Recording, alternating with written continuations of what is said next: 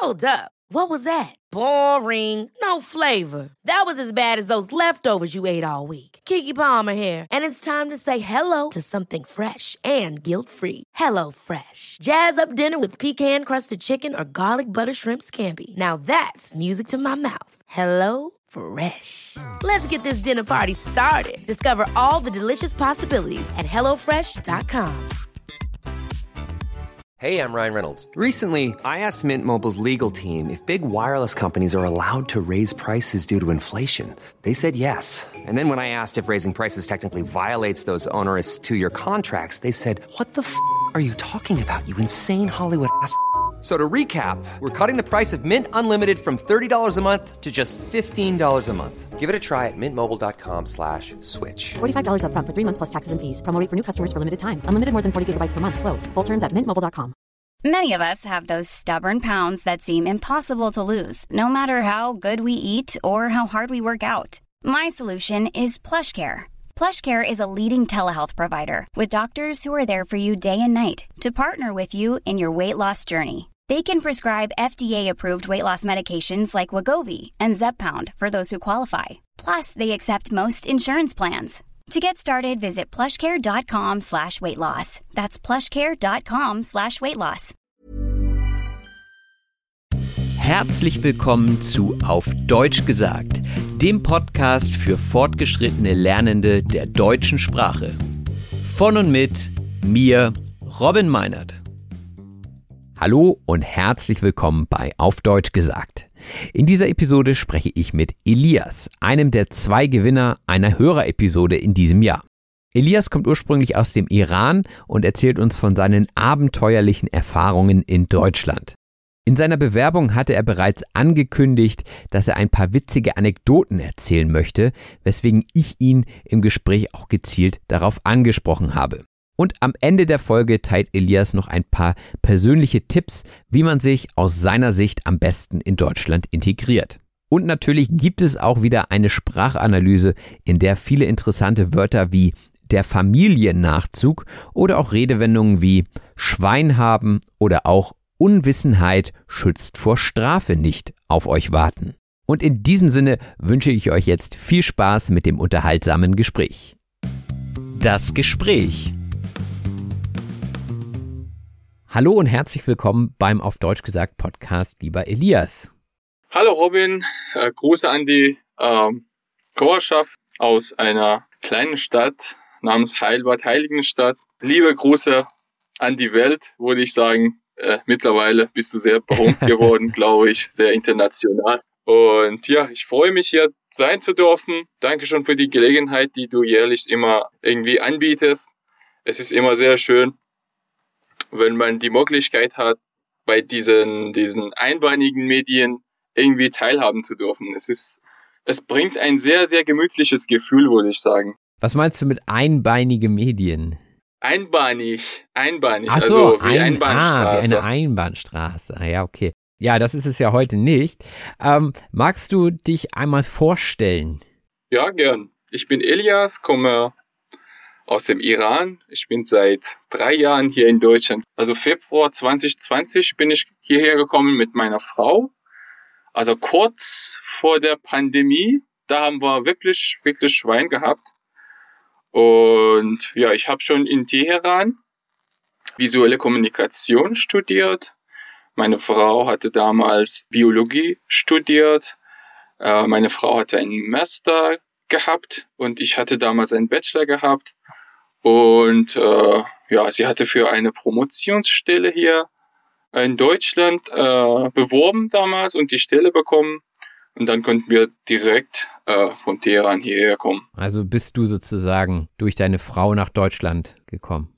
Richtig, also äh, ich als Familiennachzug, meine Frau als die Hauptperson. Und du bist Mediengestalter, hast du gesagt. Ähm, wie kann man sich das vorstellen? Genau, also alles, was irgendwie präsentiert werden muss, braucht eine Gestaltung, ein Layout. Also von einen kleinen Visitenkarten bis zu großen Großflächen und was weiß ich, Webseiten, Web, Offline, Online. Ja, es gibt hier keine Grenze. Darüber hinaus kann man auch in Fotobearbeitung und halt auch teilweise auch äh, Videoschnitt und so konnte man auch machen, ja. Und was ist so dein Hauptbereich? Auf Englisch gesagt, also UI-Design. Genau, was, was sagt man auf Deutsch? Benutzeroberfläche sagt man Ja. oder so was ähnliches. UI und UX-Design, äh, genau, also Web, Webdesign und so. Und ähm, nebenberuflich bist du Rettungsschwimmer, hast du in deiner Bewerbung gesagt. Ähm, wie stellt man sich das vor? Richtig. Das hat auch äh, eine lange Geschichte.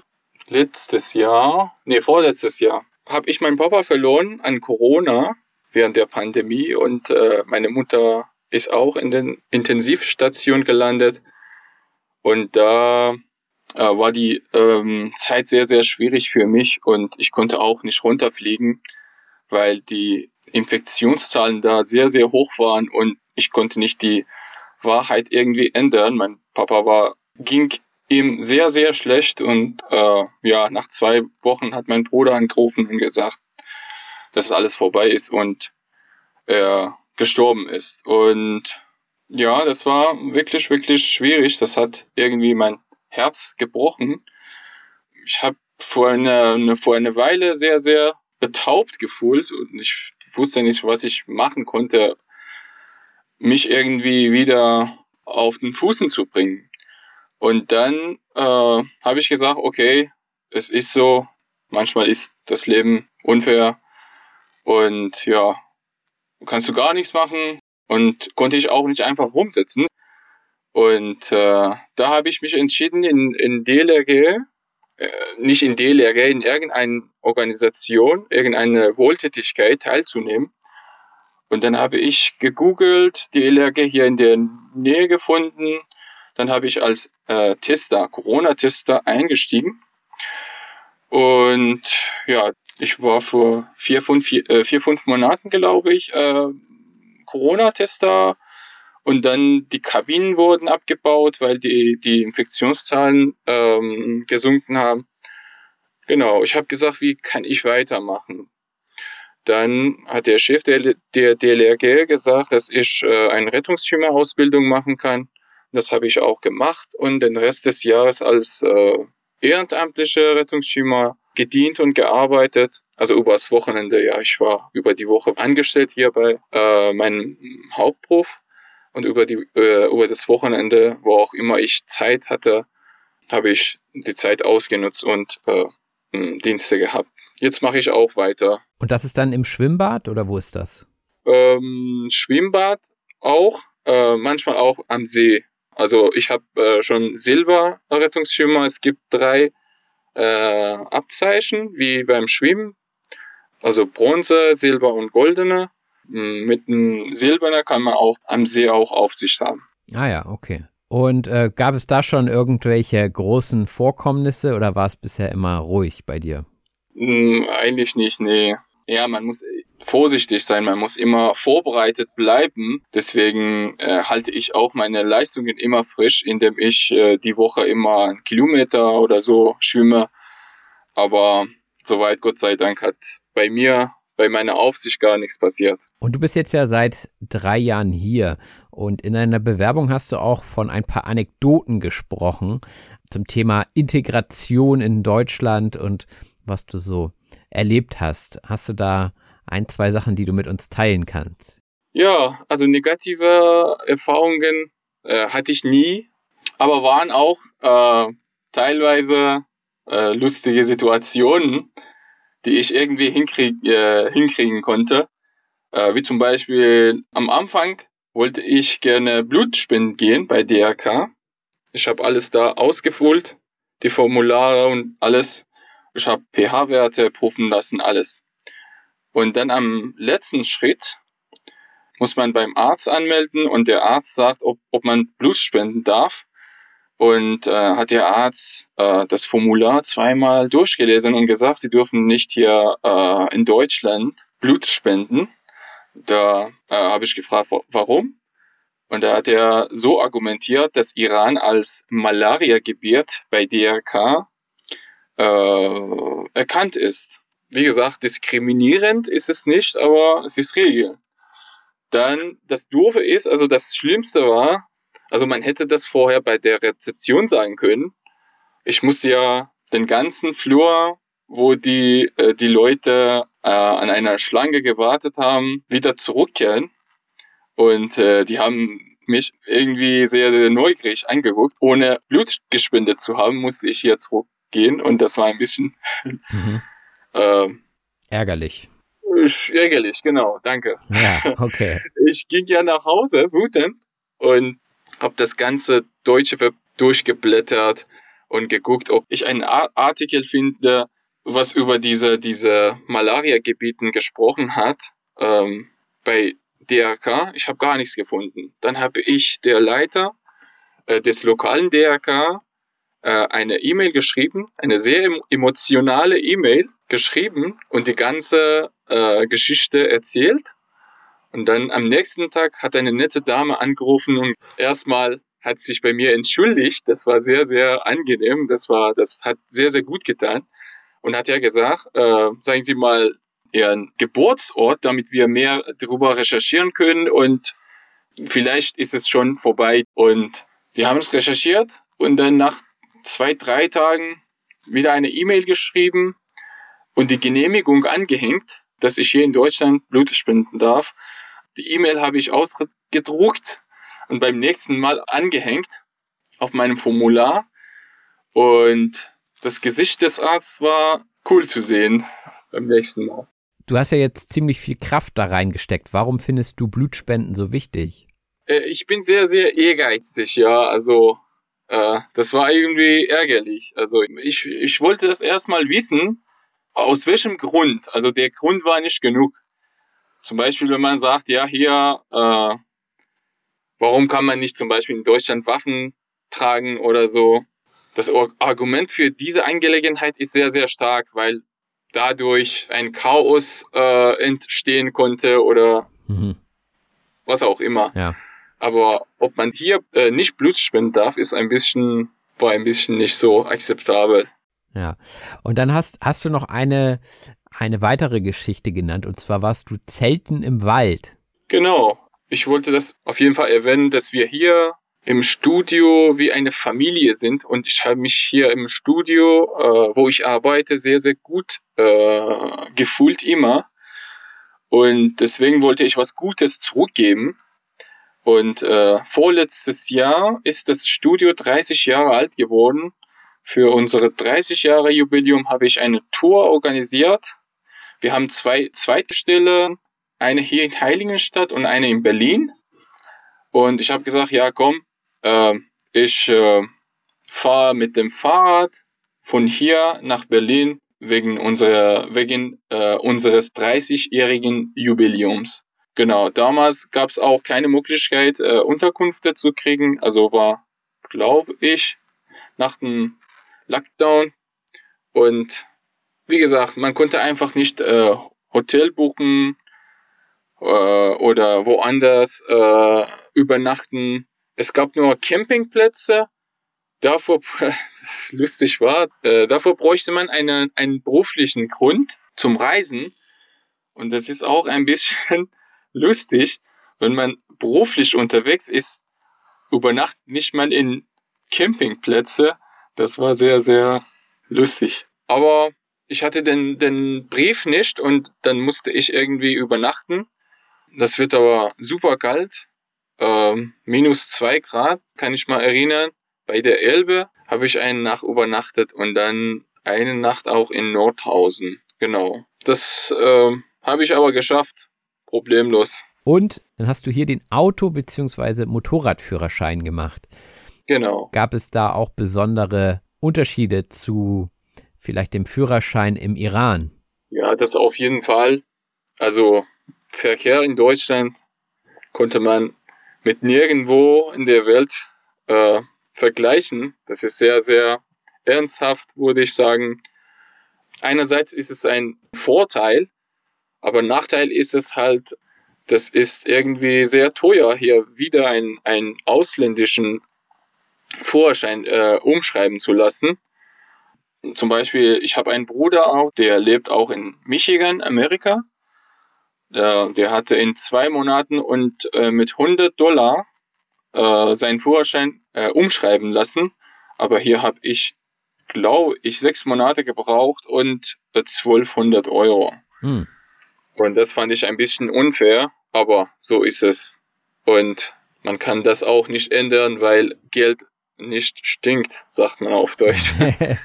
ja, gut. Also hast du dann den einfach umschreiben lassen und nicht neu gemacht?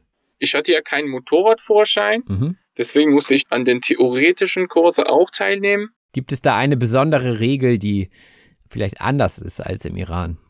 Hauptstraße, also Hauptstraße Kennzeichen, also das Schild. Ja. Hauptstraße, diese, diese äh, Viereck, äh, diese weiße Viereck mit, mit den äh, kleineren äh, gelben Viereck da drin.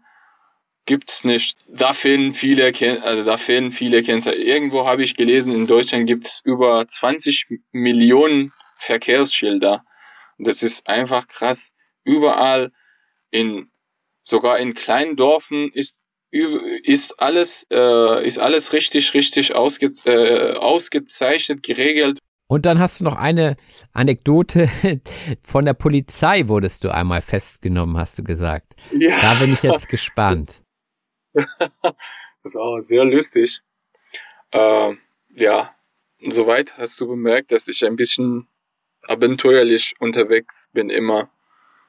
Und zum vorletzten Geburtstag hat meine Frau mir eine Soft-Air-Waffe geschenkt. Hm. Also das ist eine relativ indische Gewehrmaschine. Ja, also es, es gibt, äh, man muss dazu sagen, es sieht aus wie eine echte Pistole oder wie ein Richtig. echtes Gewehr, aber vorne kommen nur Plastikkugeln raus. Plastikkugeln, richtig, Ja. genau, genau. Ja. Aber da, dann merkt, merkt keiner, also so, solange du nicht äh, geschossen äh, hast, dann versteht keiner, dass es eine echte Waffe ist oder, Hm. oder eine äh, oder ein Spielzeug. Und das wusste ich eigentlich nicht. Und ob man das in Öffentlichkeit äh, tragen darf, das habe ich einfach genommen. oh, oh. Ja, okay. Ja, das habe ich einfach genommen, auf der, auf, der, auf der Schulter gehabt und mit Inliner auf einem Radweg unterwegs. Und irgendwann, das war sehr, sehr, die Situation war sehr lustig irgendwie und gefährlich. Ja, das glaube ich. Irgendwann mal habe ich zwei Polizeibusse gesehen, kam entgegen, alarmiert und erstmal nicht äh, ausgestiegen von dem äh, von dem Bussen, äh, also von dem Bus drin, haben sie gesagt mit dem Lautsprecher, nimm die Waffe runter, umdrehen, auf den Boden oder sowas ähnliches. Und äh, ich habe nur gesagt, nee, bitte nicht schießen, nicht schießen, das ist kein keine echte Waffe. Ich habe nur geschrien und äh, um mein Leben Okay. Und äh, genau, sie haben mich festgenommen. Gott sei Dank, äh, ich habe keine Zähle erlebt hier, noch nicht. Keine Zelle, ja. Und Zelle, genau. Okay. Äh, Haben sie dich dann freigelassen? also mich freigelassen, die Waffe genommen. Ich musste ja, äh, ich musste ja nochmal zur Polizeiwache. Äh, ich äh, musste ja mit einem Rucksack oder sowas ähm, zur Polizeiwache gehen und nochmal meine, äh, meine Waffe holen, also mein Spielzeug hier holen.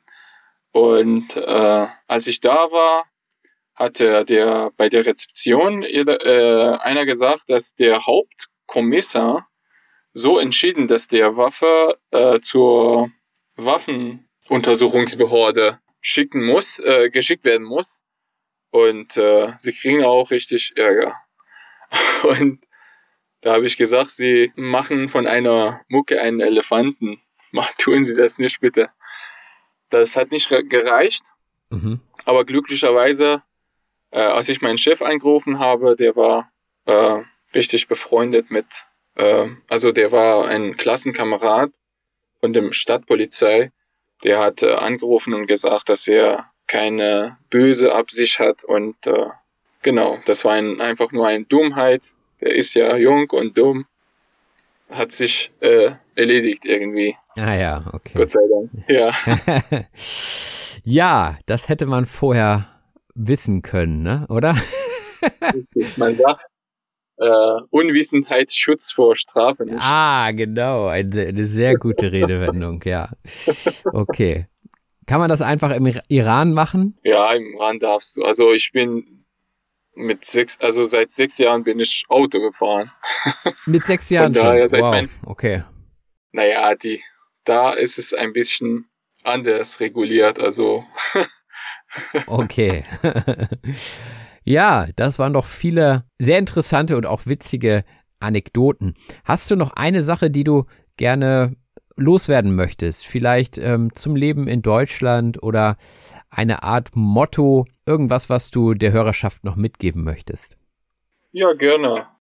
Den anderen, die einfach sagen, die Deutschen sind nicht, äh, sind kalt, sind unlustig, es äh, ist überhaupt nicht wahr. Man muss einfach die Sprache lernen, beherrschen, soweit wie es, soweit wie es geht. Und die Deutschen finde ich ehrlich gesagt sehr, sehr cool. Äh, ich habe hier ein paar, nur ein paar Tipps geschrieben aus der Erfahrung her, wie man sich besser integrieren kann. Das würde ich auch gern mitteilen. Äh, erstmal keine Angst vor den Menschen haben. Das sind, das sind alle Menschen einfach keine Angst. Viele haben einfach Angst. Und äh, 90 Prozent des Alltags braucht man gar kein Sitzen, einfach dutzen von Anfang her. Das tut nicht weh. Das können Sie einfach mir glauben. Das habe ich gemacht und die, die, das Resultat gesehen. Und äh, egal wie stabil man beim Sprechen äh, fühlt, lächeln hilft immer. Einfach lächeln und direkt in die Augen gucken. Das ist auch wichtig. Manchmal spricht man und dann vergisst man an dem Gegner in die Augen gucken. Das ist, das finde ich auch ein bisschen. Dem Gegenüber. Genau. Es ist kein Gegner, weil der Gegner, da, das ist im, im Ach Kampf. so, ist ein, ja. genau. Das, das ist auch wichtig. Das ist auch wichtig. Den, den Gegner muss man auch immer in die Augen gucken. das stimmt, ja. Mhm. Genau. Und Beherrschung der Sprache hätte ich als erstes erwähnen müssen. Davor hat Robin vieles, vieles verschenkt. Also, haut einfach rein. Okay, ja. Dann danke dir vielmals, Elias. Nicht zu danken. Danke dir. Ja, hier geht es jetzt weiter mit der Sprachanalyse. You should celebrate yourself every day, but some days you should celebrate with jewelry. Whether you want to commemorate an unforgettable moment or just bring some added sparkle to your collection, Blue Nile can offer you expert guidance and a wide assortment of jewelry of the highest quality at the best price. Go to BlueNile.com today and experience the ease and convenience of shopping Blue Nile, the original online jeweler since 1999. That's BlueNile.com. BlueNile.com. Ever catch yourself eating the same flavorless dinner three days in a row? Dreaming of something better? Well, HelloFresh is your guilt-free dream come true, baby. It's me, Kiki Palmer. Let's wake up those taste buds with hot, juicy pecan-crusted chicken or garlic butter shrimp scampi. Mm. Hello Fresh. Stop dreaming of all the delicious possibilities and dig in at HelloFresh.com. Let's get this dinner party started.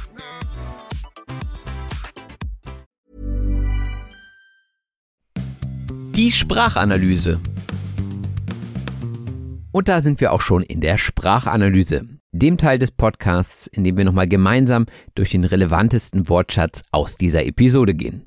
Dazu findet ihr wie gewohnt ein kostenfreies Handout in der Beschreibung zu dieser Episode und das erste Wort in dieser Liste ist die Einbahnstraße. Die Einbahnstraße ist eine Straße, auf der der Verkehr nur in eine Richtung fließt und dementsprechend ist es auch verboten, in die entgegengesetzte Richtung zu fahren und zudem ist es natürlich auch sehr gefährlich. Ich selbst wohne an einer Einbahnstraße und da kann es schon mal sein, dass sich Leute verfahren und in die entgegengesetzte Richtung fahren, weil sie sich nicht auskennen oder weil sie eine Abkürzung nehmen wollen. Und das ist natürlich nicht gerne gesehen, nicht von der Polizei und auch nicht von den Anwohnern. Aber die meisten haben Schwein und werden nicht angezeigt bzw. nicht erwischt. Schwein haben ist eine Redewendung und heißt so viel wie Glück oder Erfolg haben. Woher diese Redewendung stammt, ist noch nicht ganz geklärt. Es gibt viele Theorien. Die meisten Quellen deuten aber darauf, dass es sich beim Schwein um einen Trostpreis im Mittelalter handelte.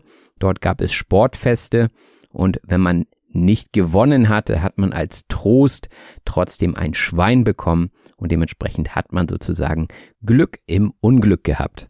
Und genau in diesen Situationen benutzt man das auch. Mensch, da hatte ich gerade noch Schwein, also wenn etwas knapp war und trotzdem erfolgreich war. Und ich finde, das ist eine schöne Geschichte, auch wenn diese Theorie umstritten ist. Aber wir können es uns gut merken. Wenn ihr also Schwein habt, habt ihr nochmal Glück gehabt. Und wenn ihr eine Promotionsstelle bekommt in Deutschland, dann würde ich sagen, habt ihr auch Schwein gehabt, denn die Promotionsstelle ist eine Stelle, die eine Möglichkeit zur Durchführung einer Doktorarbeit bietet.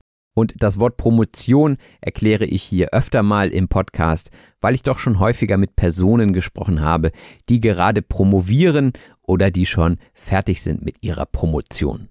Und die Promotionsstelle von Elias Frau war auch der Grund, warum er nach Deutschland gekommen ist. Und zwar hat er Gebrauch vom Familiennachzug gemacht. Der Familiennachzug ist die Möglichkeit für Familienangehörige einer Person zu folgen, die bereits im Ausland lebt. Das heißt, er war verheiratet, dementsprechend gehörte er zur Familie und durfte dementsprechend auch nach Deutschland einwandern. Und in meinem Hauptberuf arbeite ich ja auch viel mit geflüchteten Menschen zusammen und da ist es häufig auch der Fall, dass die Familie dann per Familiennachzug auch nach Deutschland kommt. Auch habe ich mich mit Elias über seinen Beruf unterhalten und in seinem Job als Mediengestalter geht es, wie der Name schon sagt, um die Gestaltung von verschiedenen Dingen. Die Gestaltung ist also die Art und Weise, wie etwas gestaltet oder arrangiert oder auch designt ist. Und in diesem Beruf kann man verschiedene Dinge gestalten, wie zum Beispiel auch Visitenkarten. Die Visitenkarte ist eine kleine Karte, die Informationen wie Namen, Adresse, Telefonnummer und auch den Beruf einer Person enthält. Ich selbst habe erst vor einem halben Jahr Visitenkarten drucken lassen für auf Deutsch gesagt. Das habe ich deshalb gemacht, weil ich in diesem Jahr auf eine Messe gegangen bin und dort hat man natürlich verschiedene Leute getroffen und dann wirkt es natürlich immer sehr professionell, wenn man eine Visitenkarte überreichen kann. Aber Elias spezialisiert sich nicht auf Visitenkarten, sondern auf Benutzeroberflächen, hat er uns erzählt. Die Benutzeroberfläche ist die grafische Schnittstelle, die es Benutzern ermöglicht, mit einem Computerprogramm oder einer Website zu interagieren. Also wenn ich mal Hilfe brauche bei meiner Website, dann werde ich auf jeden Fall Elias kontaktieren. Nebenberuflich ist Elias auch noch Rettungsschwimmer. Der Rettungsschwimmer ist eine Person, die an Gewässern Menschen vor dem Ertrinken rettet und erste Hilfe leistet. Und das schließt natürlich auch Schwimmbäder ein, auch wenn das keine natürlichen Gewässer sind. Und ich finde das wichtig und super gut, dass es Leute gibt wie Elias, die solche Tätigkeiten ehrenamtlich übernehmen. Denn wenn es diese Leute nicht gäbe, würden wahrscheinlich noch mehr Leute auf der Intensivstation landen. Die Intensivstation ist eine Krankenhausstation zur Betreuung akut lebensgefährlich erkrankter Personen. Also wenn es wirklich um Leben und Tod geht, dann sind die Leute auf der Intensivstation. Und trotz der intensiven Versorgung auf der Intensivstation kann es natürlich immer sein, dass Leute sterben. Und das führt häufig zu Trauer und kann auch jemandem das Herz brechen. Jemandem das Herz brechen heißt jemanden stark emotional verletzen. Und natürlich kann ein Herz an verschiedenen Dingen zerbrechen. Meistens benutzen wir diese Redewendung aber bei gescheiterten Liebesbeziehungen. Also wenn eine Liebesbeziehung kaputt geht, dann kann schon das ein oder andere Herz brechen. Und wenn jemandes Herz gebrochen ist, dann kann es auch sein, dass die Person sich erst einmal betäubt fühlt. Betäubt heißt schmerzunempfindlich gemacht.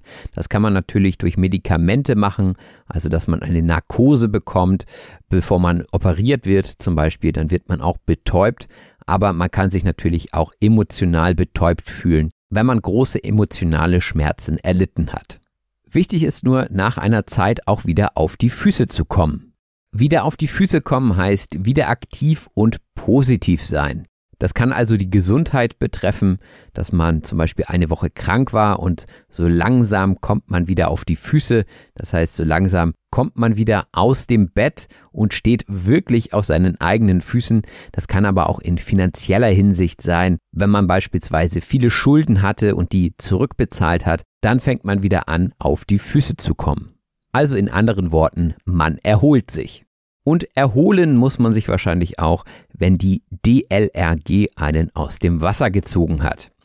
Die DLRG ist die Deutsche Lebensrettungsgesellschaft, also eine Organisation in Deutschland, die sich der Schwimmausbildung, der Wasserrettung und der Katastrophenhilfe widmet.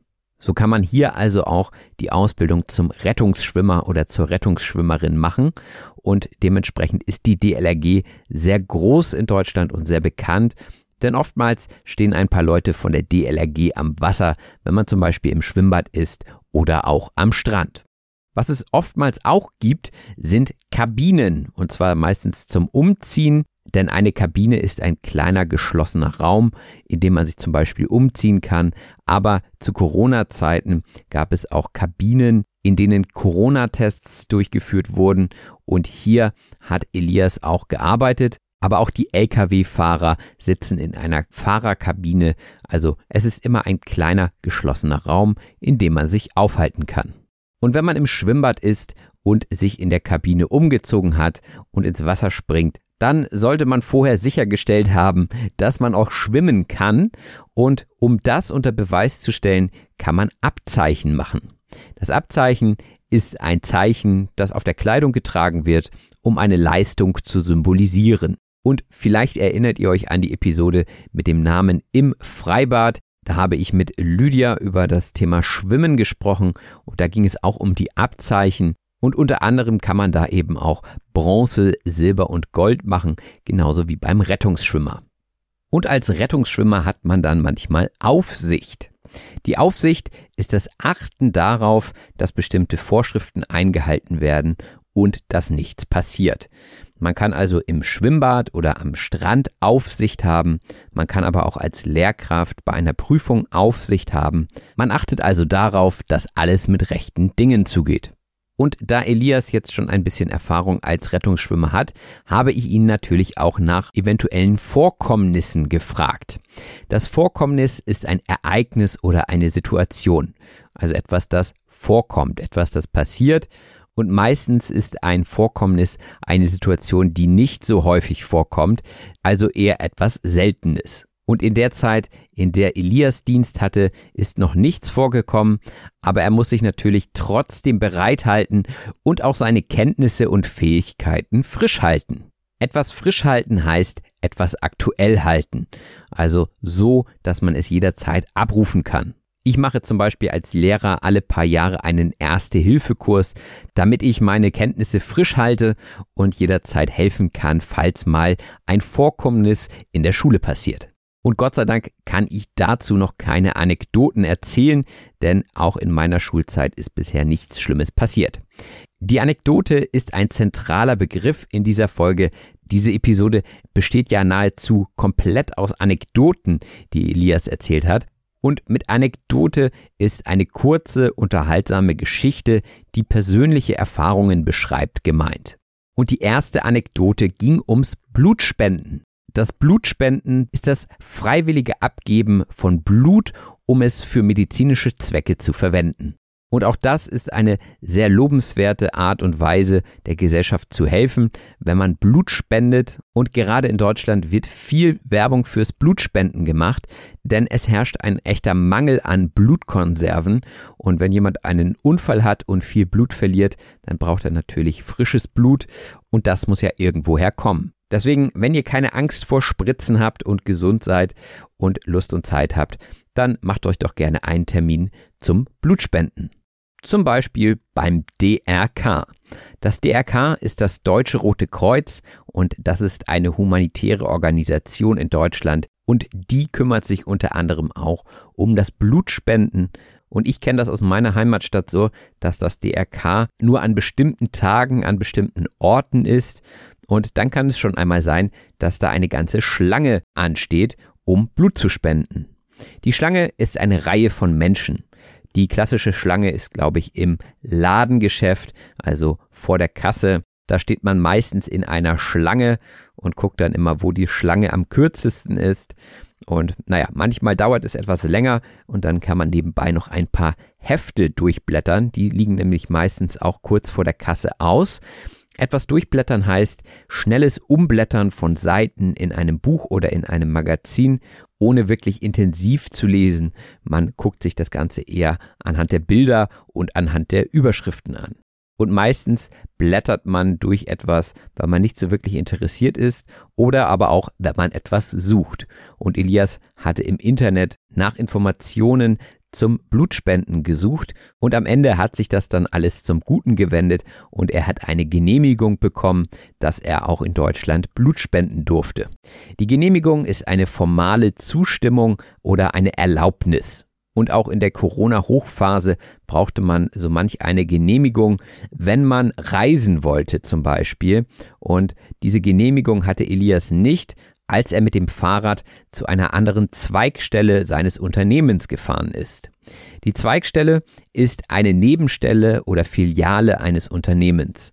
Und diese ist meistens an einem anderen Ort, sodass das Unternehmen in verschiedenen Orten agiert.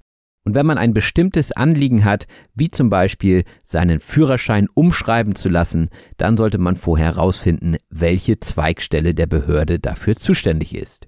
Etwas umschreiben heißt etwas übertragen. Das heißt, man hat ein Formular, zum Beispiel ein ausländisches Dokument, und man möchte es in ein inländisches Dokument umschreiben lassen, dann muss man das definitiv über die Behörde machen. Und die Behörde nimmt auch manchmal ziemlich viel Geld für solche Dinge in Deutschland. Und Elias sagte, ja, naja, Geld stinkt nicht. Geld stinkt nicht ist ein schönes Sprichwort und meint, dass der Wert von Geld unabhängig von seiner Herkunft oder den Umständen, unter denen es verdient wurde, gleich bleibt. Meistens benutzt man dieses Sprichwort dann, wenn man eine Arbeit verrichten muss, die man nicht so gerne mag, aber sie wird gut bezahlt und dann sagt man, naja, Geld stinkt nicht, also ich mache den Job auch, wenn er mir nicht gefällt, denn ich brauche das Geld und da ist es mir egal, wie ich es verdiene. Vielleicht sogar dann, wenn die Sache, die ich da machen muss, moralisch etwas fragwürdig ist. Sehr fragwürdig ist es auch, mit einem Gewehr durch die Gegend zu laufen. Das Gewehr ist eine längliche Schusswaffe. Und diese Anekdote war persönlich meine Lieblingsgeschichte aus dieser Episode. Denn natürlich wurde die Polizei alarmiert. Alarmiert heißt jemanden benachrichtigen oder warnen, dass eine Gefahr oder ein Notfall aufgetreten ist. Denn die Leute haben natürlich gedacht, es sei ein echtes Gewehr und konnten ja auch nicht wissen, dass es sich um eine Software handelt. Und das Resultat war, dass Elias von der Polizei festgenommen wurde. Jemanden festnehmen heißt eine Person durch die Strafverfolgungsbehörden in Gewahrsam nehmen. Also wenn die Polizei kommt und sagt, bitte einmal mitkommen. Aber Elias hatte viel Glück im Unglück, denn er musste nicht in die Zelle. Die Zelle ist eine kleine Einheit oder ein Raum, der als Gefängnis oder Haftanstalt dient. Also ich glaube, die typische Gefängniszelle kennt ihr. Ich habe ja auch schon eine Episode zum Thema Gefängnis gemacht. Das war die Episode 68 im Gefängnis. Hört da also gerne nochmal rein. Der Hauptkommissar war dann aber nachher gnädig und hat Elias gehen lassen. Der Hauptkommissar ist ein ranghohes, leitendes Mitglied der Polizei, hat also dementsprechend viel zu sagen und zu entscheiden. Und weil ich das Wort Behörde jetzt schon häufiger benutzt habe, hier noch kurz die Erklärung. Die Behörde ist eine staatliche Einrichtung mit bestimmten Funktionen. So gibt es also auch die Polizeibehörde, die Ausländerbehörde und so weiter. Und Elias hat die Situation weniger ernst eingeschätzt und hatte das Gefühl, dass die Polizei aus einer Mücke einen Elefanten machen wollte. Aus einer Mücke einen Elefanten machen heißt, aus einer kleinen oder unbedeutenden Sache eine große oder übermäßige Aufregung oder Bedeutung zu machen. Und das kann man sich sehr gut bildlich vorstellen. Eine Mücke ist ein kleines Tier und ein Elefant ist ein sehr großes Tier. Aber durch einen Zufall war der Hauptkommissar dann der Klassenkamerad von Elias Chef und dementsprechend ging die Sache dann gut aus. Der Klassenkamerad ist nämlich eine Person, die zur gleichen Klasse gehört. Also wenn ihr mit Leuten in einer Schulklasse sitzt, dann sind das eure Klassenkameraden und Klassenkameradinnen. Denn Elias Chef konnte seinem Klassenkameraden doch noch erklären, dass Elias keine böse Absicht hatte. Eine böse Absicht haben heißt jemandem Schaden zufügen wollen. Und ja, Elias wusste es einfach nicht besser, dachte, naja, das ist ja nur ein Spielzeug, ich kann damit ein bisschen draußen rumfahren. Aber Unwissenheit schützt vor Strafe nicht. Unwissenheit schützt vor Strafe nicht ist ein schönes Sprichwort und heißt, Unkenntnis oder mangelndes Wissen bietet keinen Schutz vor rechtlichen Konsequenzen. Das heißt, wenn ihr etwas tut, was illegal ist oder was ihr nicht machen dürft, weil ihr es nicht besser wusstet, dann ist das der Polizei oder dem Rechtssystem egal, ihr bekommt trotzdem eure Strafe. Und deshalb sollte man sich immer, wenn man in ein anderes Land geht, informieren, wie die Gesetze und Regelungen vor Ort sind. Und das gilt natürlich auch für kulturelle Unterschiede. Denn auch wenn man diese nicht kennt, kann es Konsequenzen haben. Zwar nicht unbedingt rechtliche Konsequenzen, aber wenn ihr zum Beispiel jemanden duzt, den ihr lieber siezen solltet, dann könnt ihr vielleicht schon mal komisch angeguckt werden. Denn besonders hochrangige oder ältere Personen lassen sich nicht einfach so duzen. Das ist natürlich sehr individuell. Elias hat gute Erfahrungen damit gemacht, alle Leute zu duzen. Ich wäre da etwas vorsichtiger. Natürlich hat man einen kleinen Bonus, wenn man kein Muttersprachler ist. Dann sagen die Leute, na gut, er wusste es nicht besser. Aber auch hier, Unwissenheit schützt vor Strafe nicht. Deswegen, ich wäre da immer etwas vorsichtiger. Ich würde vielleicht die Leute erstmal siezen, gerade wenn sie wesentlich älter sind als ich oder sie mir im beruflichen Kontext begegnen und dann können die immer noch das Du anbieten. Und die Wörter siezen und duzen sind also die Verben dazu. Siezen heißt jemanden mit der förmlichen Rede Sie ansprechen und duzen heißt jemanden mit der informellen Rede Du ansprechen. Und wenn ihr euch jetzt fragt, wie ihr mich ansprechen könnt, dann duzt ihr mich natürlich, denn ich bin auf Augenhöhe mit euch und dementsprechend könnt ihr mich direkt duzen und mit Robin anschreiben. Häufig bekomme ich Nachrichten mit sie. Das klingt sehr förmlich, das macht auch nichts, aber ich schreibe dann meistens mit du zurück, damit ich signalisiere, dass das du völlig in Ordnung ist für mich. Und Wichtig wäre mir nur, dass ihr meinen Namen vielleicht richtig schreibt. Ich heiße nicht Robert. Ich bekomme fast jeden Tag eine Nachricht, wo drin steht, lieber Robert, aber unabhängig davon freue ich mich natürlich über jede Nachricht, die ich von euch bekomme. Ich lese immer alle Nachrichten und versuche sie auch schnellstmöglich zu beantworten. Ja, und das war's jetzt auch schon mit auf Deutsch gesagt für diese Episode. Wie immer würde ich mich freuen, wenn ihr den Podcast rezensiert oder ihn mit anderen Lernenden teilt, denn das hilft dem Podcast größer zu werden und mehr Leuten zu helfen. Wenn ihr dem Podcast auch etwas zurückgeben wollt, dann findet ihr die Links zu PayPal oder Patreon in der Beschreibung zu dieser Episode. Auf Patreon gibt es viele tolle Extras, wie zum Beispiel die Transkripte zu den Episoden, als auch extra Episoden an jedem Wochenende und Gesprächsrunden mit der Community und mir. Wenn das gut klingt, freue ich mich darauf, euch demnächst persönlich kennenzulernen. Und ansonsten hören wir uns wie gewohnt in zwei Wochen wieder mit einer neuen Episode von Auf Deutsch gesagt. Bis dahin macht es gut, bis bald, euer Robin. Das war Auf Deutsch gesagt. Vielen herzlichen Dank fürs Zuhören. Wenn dir der Podcast gefällt, lass es andere Leute durch eine Rezension wissen. Wir hören uns in der nächsten Episode. Even when we're on a budget, we still deserve nice things. Quince is a place to scoop up stunning high-end goods for 50 to 80% less than similar brands.